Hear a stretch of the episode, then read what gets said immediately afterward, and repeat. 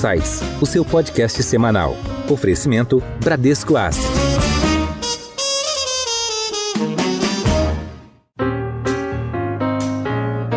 Começamos o ano de 2022 bem agitado. Temos alguns novos ingredientes que possivelmente vão nortear a tomada de decisão em investimentos. De um lado, a inflação segue resiliente e a expectativa é de aumento de taxa de juros nos países desenvolvidos ao longo dos próximos meses. No Brasil, já tivemos o início desse incremento de taxa de juros no ano de 2021 e agora está chegando aí para os países desenvolvidos. E de outro lado, a gente tem novamente a presença de mais uma variante do novo coronavírus, que pode de alguma forma impactar a cadeia de produção e, como consequência, o preço dos ativos. E para nos ajudar a, obviamente, entender um pouco mais sobre esses fatores que serão decisivos na escolha de investimentos e também um pouco de visão de futuro e negócios, convidamos hoje André Jakurski, sócio fundador da JGP Gestão de Recursos e uma das figuras mais reconhecidas na trajetória de evolução do mercado financeiro brasileiro. André, seja muito bem-vindo ao Insights. Muito obrigado. Muito obrigado por vocês terem me chamado. Estou à disposição para responder qualquer pergunta. E também, mais uma vez, aqui conosco no podcast, o diretor executivo da Abram, Roberto Paris. Seja muito bem-vindo de volta, Roberto. Obrigado, Adilson. Obrigado pelo convite mais uma vez. Obrigado, André, por aceitar nosso convite. E eu sou Adilson Ferrares e este é o Insights, o podcast do Bradesco. Bom, André, para começar, não vou fazer uma pergunta tão simples, mas acho que é o tema mais relevante do nosso bate-papo, o tema central hoje em dia de investimentos, que é sobre inflação. Né? A inflação ela hoje está mais persistente, principalmente quando a gente olha nos Estados Unidos, então, o primeiro ponto que eu queria abordar aqui é como que você avalia a dinâmica da taxa de juros americana, principalmente dada a nova postura do Fed para conter esse avanço da inflação mais persistente por lá. É, o que aconteceu foi que ninguém esperava, eu diria, no mundo ocidental e nem no Brasil, que a inflação depois do evento da Covid fosse tão violenta, né?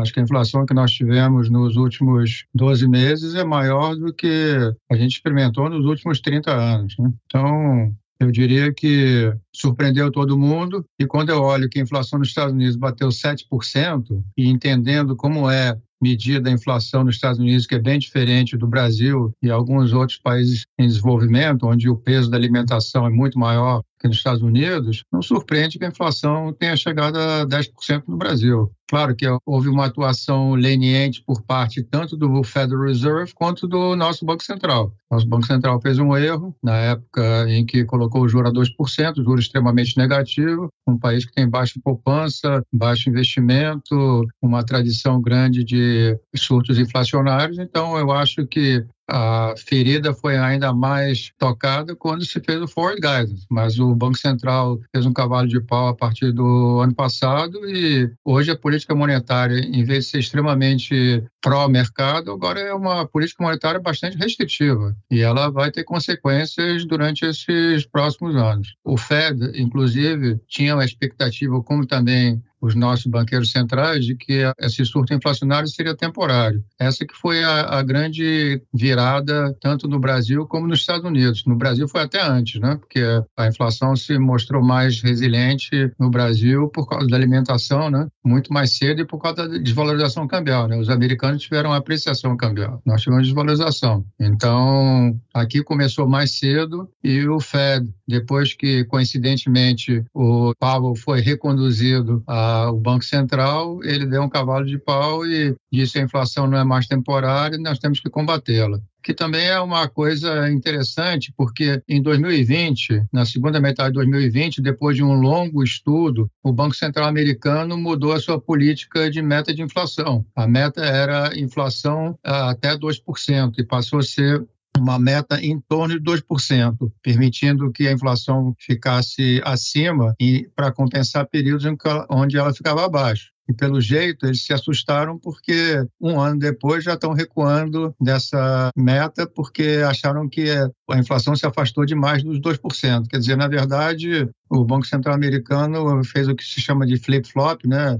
Muda toda hora de posição e o Powell é conhecido por isso, né? mudar rapidamente de posição em outras épocas. Em 2018, quando as taxas de juros causaram uma queda muito forte da Bolsa Americana, ele, no início de 19, já deu o cavalo de pau e já começou a afrouxar. Eu diria que o Banco Central está apostando que os juros deverão ficar mais contidos, porque eles acreditam que até o final do ano a inflação vai se aproximar de novo dos 2% por cima, né? Mas isso ninguém sabe, ninguém sabe o que vai acontecer. Nem eles sabem, ninguém sabe. É, eu concordo bastante com a sua avaliação sobre a queda de juros aqui no Brasil. Não? Né? Acho que, sem dúvida nenhuma, foi bastante além do que poderia ter ido. E acho que um pouco rápido demais para o momento em que a economia não dava aqueles sinais de retração tão importantes como alguém pensava, né? Mas além disso teve também a, o componente de expansão fiscal nos dois países, né? Tanto aqui como lá a gente viu uma expansão fiscal bastante relevante, né? Queria ver um pouco de você, como que você acha que o trabalho dos bancos centrais vai poder ser feito, né? Principalmente nos Estados Unidos, mas mesmo aqui, né? Onde a expansão fiscal parece que os bancos centrais estão subindo juros, mas os governos continuam aí querendo gastar dinheiro, né? Então, um pouco ouvir sua opinião em relação a isso e dentro desse contexto também, como você acha as primeiras reações dos mercados de forma geral a essa mudança de postura do Fed, né? Principalmente o mercado de moedas, foram até que um pouco tranquilas comparadas com os outros momentos em que o Fed começou a subir juros juros. Né? As curvas de juros nos Estados Unidos precificaram altas consecutivas ali e as moedas ficaram. O dólar até perdeu valor. Né? É, esse ponto, Roberto, eu acho que é muito bem tocado, porque a causa principal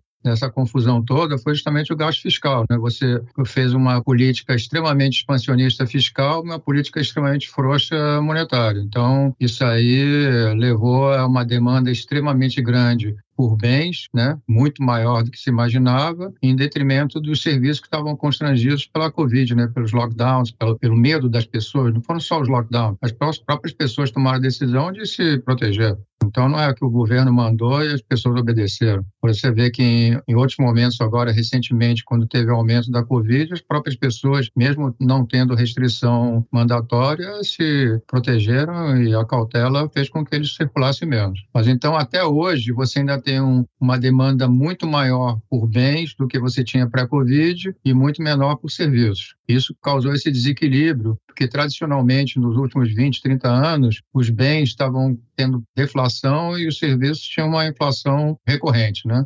Não muito alto, mas era recorrente e era compensada pela deflação dos bens. Uma das razões foi a globalização, né? transferência das fontes de produção para a Ásia, mão de obra barata na China, que hoje não é mais o caso. Então, tudo isso foi uma pororoca que causou essa explosão de inflação. A, a grande pergunta é se você consegue botar o diabo dentro da caixa de novo, porque os salários estão aumentando muito, existe uma escassez de mão de obra. Você vê que o desemprego nos Estados Unidos está 3,9, baixíssimo historicamente, e as pessoas estão desestimuladas, em muitos casos, a voltar ao trabalho, seja por aposentadoria, a parte demográfica influi muito sobre isso, e também porque estão recebendo benesses do governo, cada vez menos, mas ainda estão recebendo bastante. Então, as pessoas criaram uma poupança muito grande que não foi toda gasta durante a pandemia. Então, mesmo que o impulso fiscal seja negativo esse ano, existe uma quantidade grande de poupança que foi represada e vai ser gasta. Então, eu pessoalmente acho que olhando na inflação dos Estados Unidos, o Onerous Equivalent Rent, que é a parte de aluguéis, vai continuar firme e também acho que os salários também vão continuar subindo de uma forma maior do que no passado. Então, eu pelo menos tenho dúvidas se a inflação vai cair tão rápido quanto o Banco Central americano espera, inclusive o mercado. Se você vê a curva de inflação futura, baseada na curva de juros, é, realmente o mercado acredita que a inflação, apesar de não ter sido tão temporária, ainda é temporária.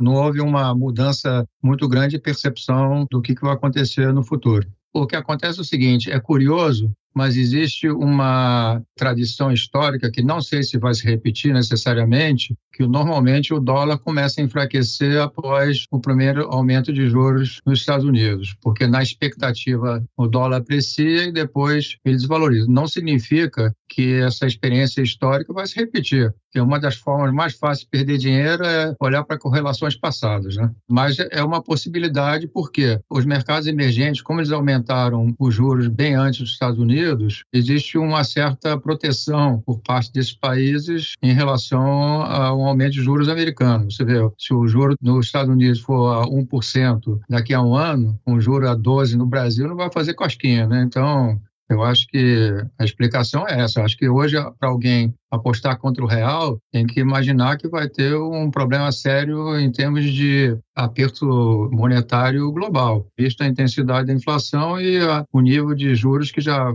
foi atingido na Rússia, no Brasil, está indo para cima também no México. Só a África do Sul que parece que ainda está um pouco atrasada, mas de qualquer maneira eu acho que isso criou uma resiliência e também tem outro fator, né, que esses países são grandes exportadores de commodities, né, e tiveram melhorias substanciais na conta de comércio, né? Então, acho que isso explicaria, talvez, que o dólar não tenha apreciado agora tanto quanto você poderia imaginar se não tivesse toda essa conjuntura. Em Foco André, pegando o gancho aqui, inclusive, e levando lá para a China, né? Você tocou aí nos países asiáticos. Como que você vê essa relação hoje das commodities com preço extremamente elevado? E, por um lado, também você tem aí novas expectativas de estímulo, né? Como que você hoje considera em que parte do ciclo está a China e o que, que isso pode impactar tanto para o Brasil quanto, obviamente, os países desenvolvidos? A China ela teve uma recessão, recessão chinesa, né, que o crescimento caiu de 8% para 5% mais aceleração eh, no crescimento chinês por causa do setor imobiliário, né? e também por causa das medidas que o governo tomou em relação a muitas empresas lá assumindo um controle mais intervencionista nessas gigantes tipo Alibaba, Tencent e outras, né? A área de educação, eles estão realmente centralizando muito mais o controle, querem ter todas as informações centralizadas, sem acesso a quem esteja fora da China. Isso tudo criou um, um mal-estar, mas o principal foi realmente o Covid zero, que é a política que eles fecham tudo e deixam todo mundo em casa quando aparece um pequeno surto de Covid, e isso atrapalhou as vendas, né? A retail sales né, deles foram bem fracas, e e também tem um problema energético, né? Porque eles começaram a fazer uma política ESG e pararam de importar carvão da Austrália e de outros países. Também obrigaram algumas minas de carvão a, a fecharem na China e, de repente, faltou energia.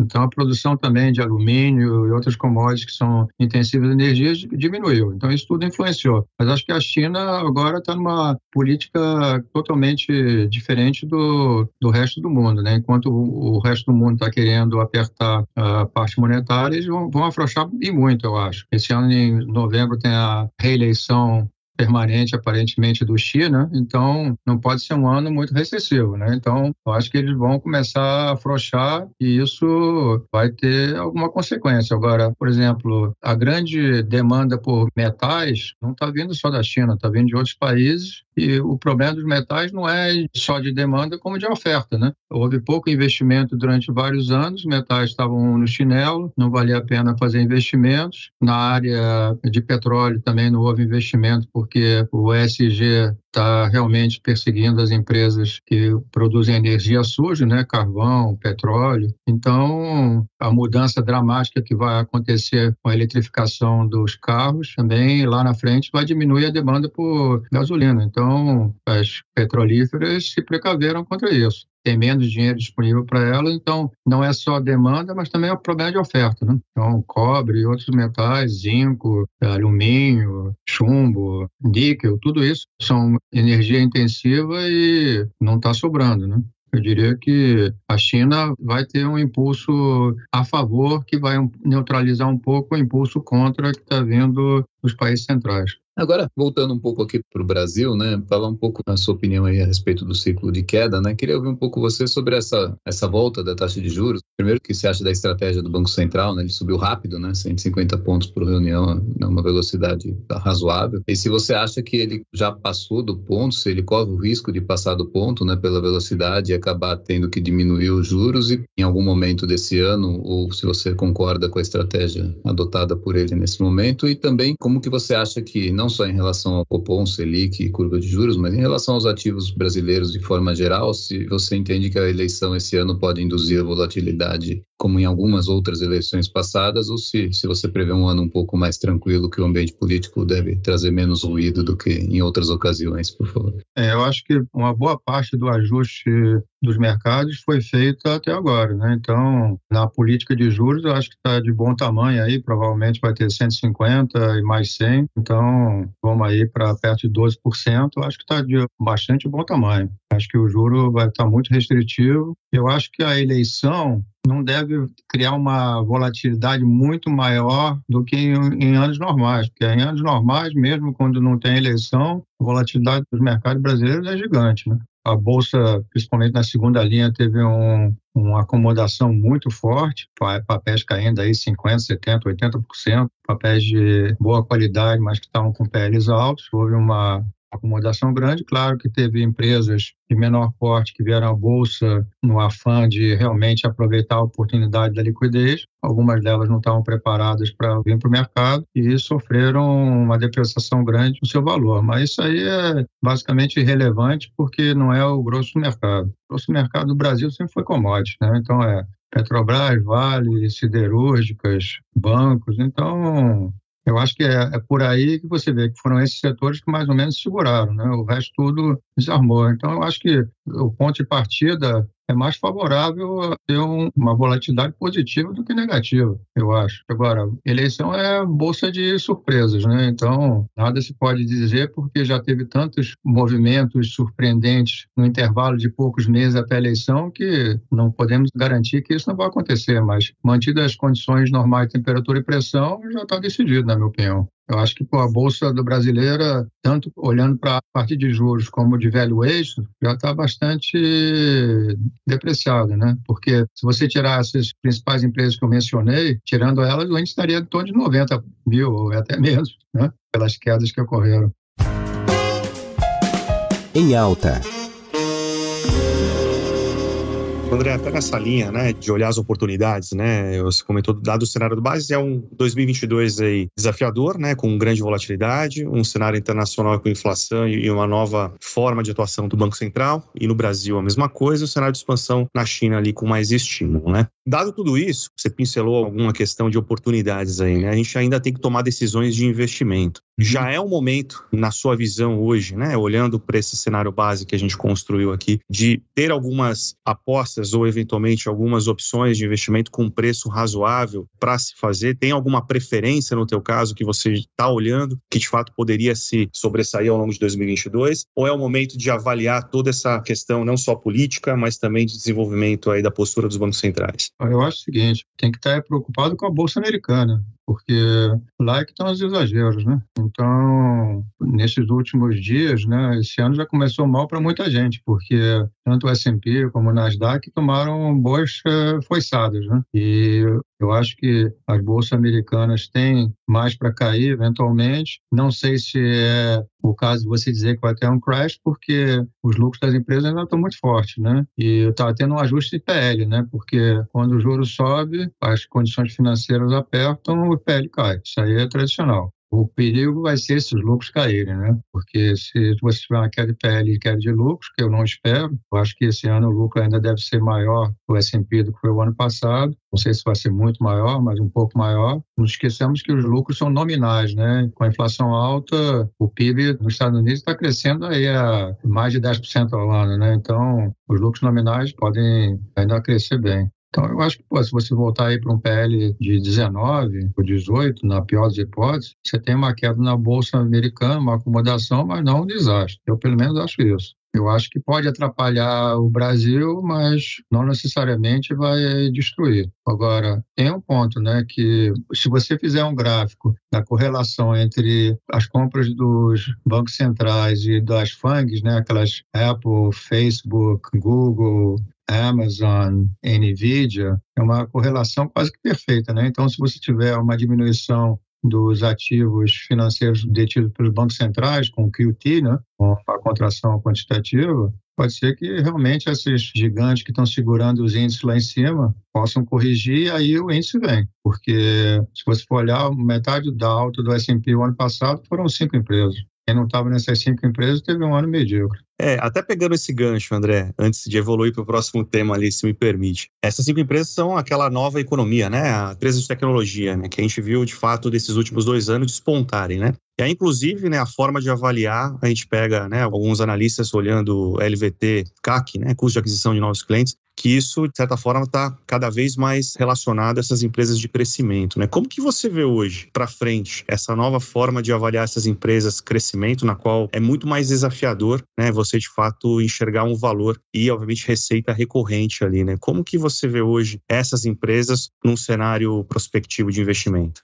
É, o que aconteceu é o seguinte: você vê que, como essas gigantes são dominantes e cada vez mais monopolistas, elas não são muito caras, não. Você pega uma Apple, o PL dela expandiu muito mais do que os lucros dos últimos cinco anos. Mas assim mesmo você vai dizer assim: ah, ela está com PL em torno de 30, uma Facebook está com PL em torno de 23, 24, a Microsoft também está em torno de 30. Não tão são PLs grandes. O que preocupa são aquelas empresas que estão negociando a 10, 20, 30 vezes vendas. Aí sim, Aí mora o problema, porque você tem que acreditar num valor terminal muito alto para justificar o preço delas atualmente. E com aperto monetário e juros um pouco mais altos, o esperar se torna mais caro. Por isso que algumas delas caíram aí mais de 50%. Você pega uma empresa, por exemplo, vamos pegar uma empresa que é mais próxima daqui da gente, a Mercado Livre. Ela chegou a negociar quase 2 mil dólares, está 1.100. Então, pô, ela caiu quase 50%.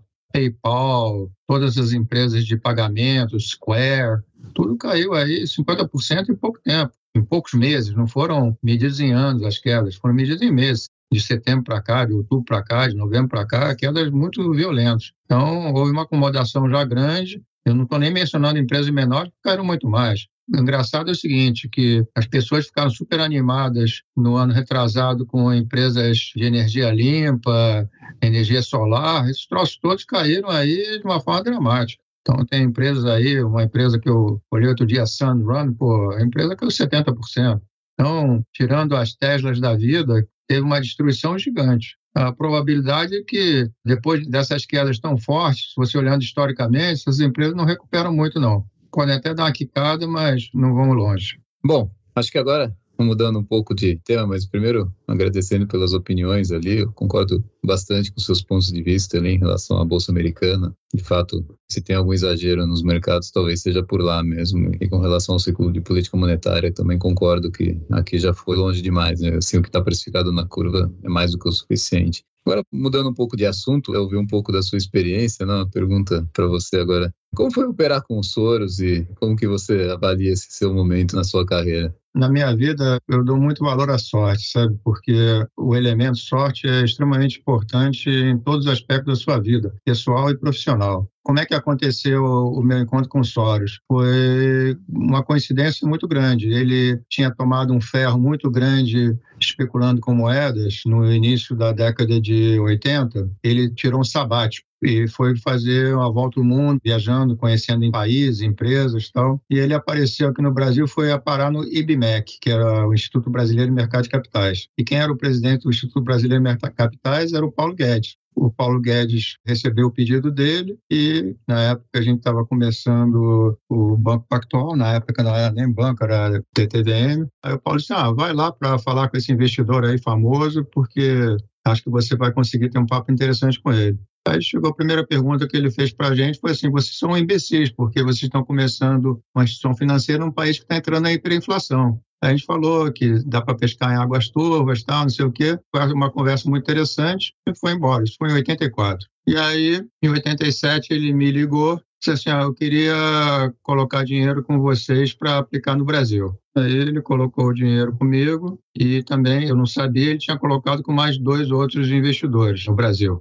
E aí passaram dois meses. Eu falei para ele assim: eu vou te devolver o dinheiro porque eu estou achando que o mercado aqui está ruim, não tenho o que fazer. Vou te devolver o dinheiro. Mas como? Não, vou te devolver quando eu achar que é bom, eu te peço. Aí devolvi o dinheiro para ele. E, obviamente, o mercado tomou um ferro desgraçado. Os outros perderam 30% ou 40% do dinheiro que eles tinham passado para eles. E eu fiquei quieto. Em 1991, eu liguei para ele e disse assim: ó, hora de investir no Brasil agora tinha tido o plano Collor, a bolsa tinha caído 70% em dólar, disse assim, ó, tá tudo barato, Na época, a Telebrás negociava extremamente barato, ninguém nem sabia quão barato ela estava. Por exemplo, a Telesp era 2% do patrimonial, e teve a capacidade de cair de 2% para 1% patrimonial, caiu 50% com o plano Collor. Então, os valuations eram ridículos, eram ridículos. Não tinha nenhuma empresa no Brasil que valia mais do que um bilhão de dólares, nem Vale, nem Petrobras. Eu disse para ele assim, ó, se você quer dar uma chance, eu acho que agora. Aí ele me mandou dinheiro, eu fui pedindo mais, pedindo mais, eu ganhei muito dinheiro para ele. Eu só deixei de administrar dinheiro para ele quando eu saí do Banco Pactual. Naquela época eu administrei dinheiro para vários grandes investidores americanos. Hoje em dia eles investem diretamente, né? mas naquela época eles não tinham os recursos, a competência, as pessoas, então eles procuravam gente como nós para aplicar. Então eu trabalhei para o Trust Company of West, trabalhei para o Odyssey Partners, para o Steinhardt, que era um grande investidor. Foi assim, mas foi tudo coincidência. E André, acho que depois dessa linha do Pactual, né, você teve aí a oportunidade de fundar a JGP, né, que naquela época, me corrija se eu estiver errado, 98, né? É você olhando hoje, né, o mercado de assets, né, gestão de recursos, a diferença daquela época, né, porque hoje em dia se a gente pegar Faria Lima e Leblon aí, é uma asset a cada esquina, né? É. E principalmente existem desafios hoje, né, de se reter talento, de se formar uma cultura, e principalmente do ponto de vista de investimento, você tem uma continuidade e perpetuidade do que você está construindo aí. Como que você vê hoje esse paralelo e como você enxerga para frente a indústria de gestão de recursos no Brasil? Tanto o mercado como a indústria se sofisticou muito, né? Naquela época era terra de cego, mas não tão cego como na década de 80, mas ainda era uma terra de cego não existia IPO, os bancos não investiam nessas áreas, as áreas de investimento eram bem atrofiadas, os mercados eram bem menores, então os volumes eram ridículos. Então eu, eu tinha uma dificuldade enorme de comprar e vender, posicionar. Então, principalmente na época do Banco Pactual, eu era um dos maiores operadores do mercado, então quando o mercado está subindo, eu já tinha que estar tá vendendo. Quando o mercado está caindo, eu tinha que estar tá comprando, porque não dava tempo de comprar na virada, entendeu? Então, era um martírio. Tanto por isso que eu parti para operar o mercado internacional, que era muito mais líquido para mim e eu podia mudar de ideia numa fração de segundo. Enquanto aqui no Brasil levava semanas, às vezes meses. Até hoje, se você tem uma ação de segunda linha e quiser mudar de ideia, sai de baixo. Tem que realmente derrubar o preço para sair.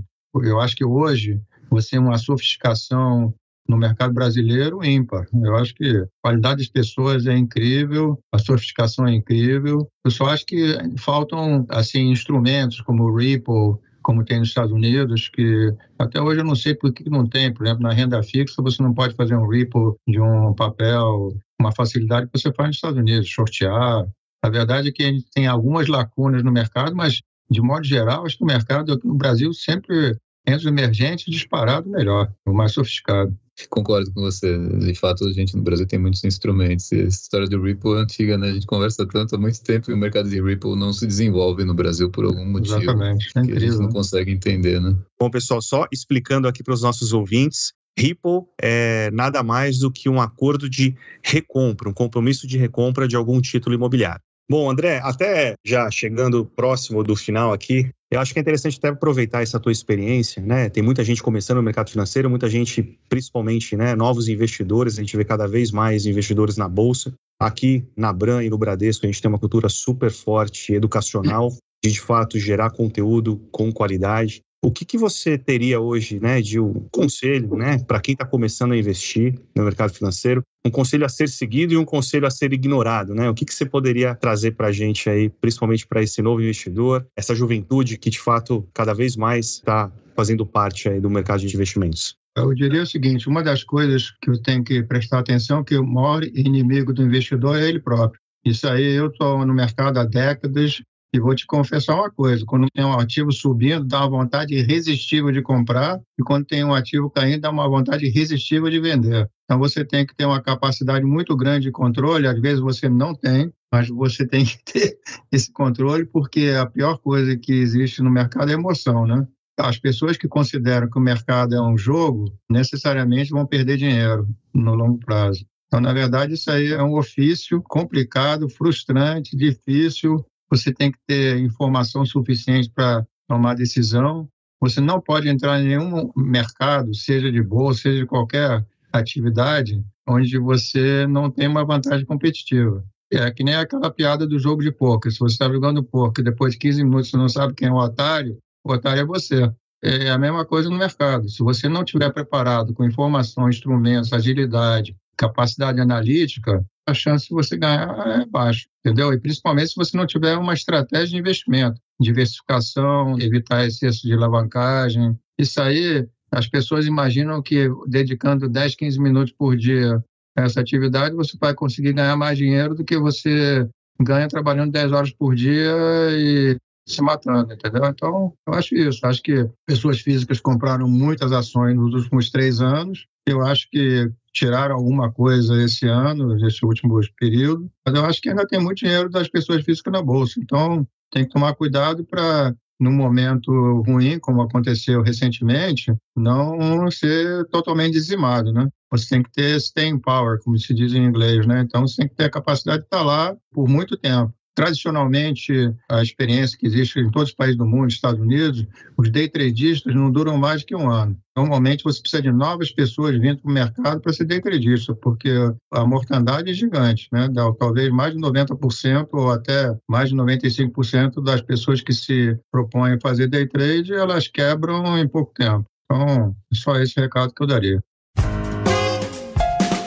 Seu guia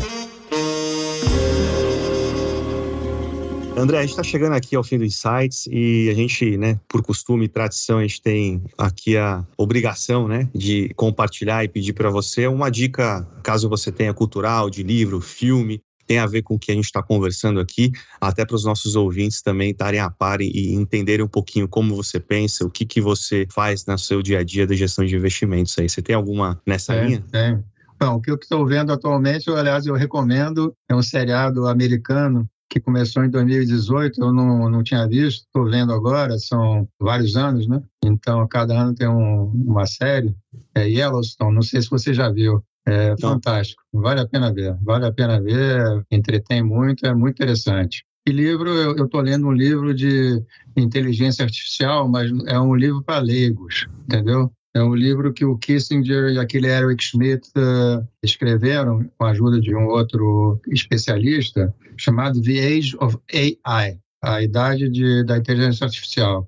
É uma análise por vários ângulos, né? muito interessante, muito interessante como a inteligência artificial vai modificar nossas vidas. Né? Já está modificando e vai ajudar a modificar mais. Eu também tenho uma grande predileção por ler e estudar a Segunda Guerra Mundial, então, estou lendo um livro muito interessante sobre os infernos na Guerra da Ásia que os americanos experimentaram em 1944. O nome é Black Infernos, é do John McManus. Vale a pena para quem é aficionado. Agora, eu, eu leio sobre diversos assuntos. Eu gosto muito de astronomia, eu ia ser astrônomo quando era jovem, gosto muito do, do assunto, então eu sou eclético em termos de meus interesses essa da inteligência artificial, de fato, é um assunto que a gente tem cada vez mais que tá próximo aí, né? Porque está transformando tudo que a gente faz hoje em dia, né? Roberto, até passando a bola para você, né? Tem alguma dica de livro que você gostaria de compartilhar, que você está recentemente lendo aí, por favor? Eu tenho um livro que não é novo, né? Mas que vira e mexe, eu releio aqui, que é o Dilema da Inovação, de Clayton Christensen, né? Que trata ali da por que as empresas grandes, elas acabam, isso de sucesso, né? Acabam fracassando quando novos entrantes com novas tecnologias aparecem. Apesar de ser um livro que já tem aí uns 20 anos, ele continua atual, né? É, é muito interessante, acho que vale a pena a leitura nesse tempo de hoje, que a gente é desafiado por novas tecnologias, né, e novas formas de fazer negócio, ele continua bastante atual.